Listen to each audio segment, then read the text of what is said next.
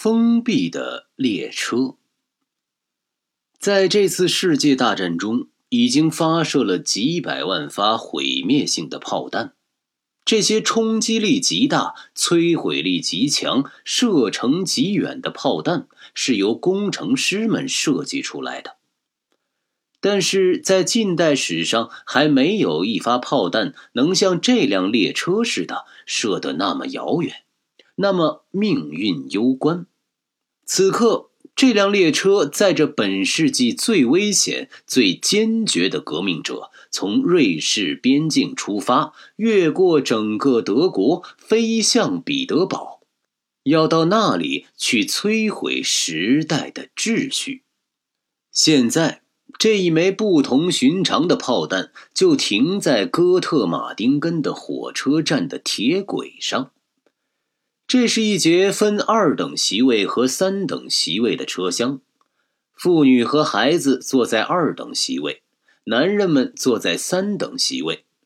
车厢的地板上画了一道粉笔线，这就是俄国人的领地和那两个德国军官的包厢之间的分界线。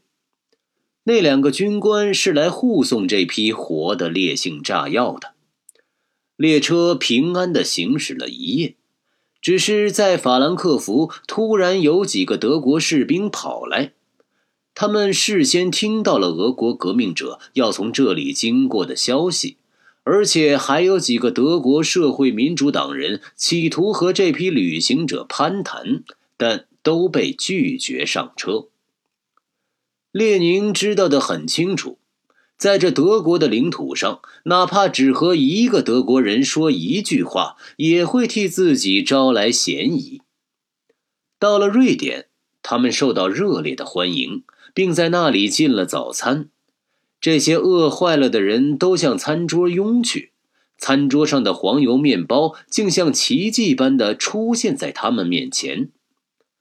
早餐后。列宁才不得不为了换下那双沉重的矿工鞋，去买一双新鞋和几件新衣服。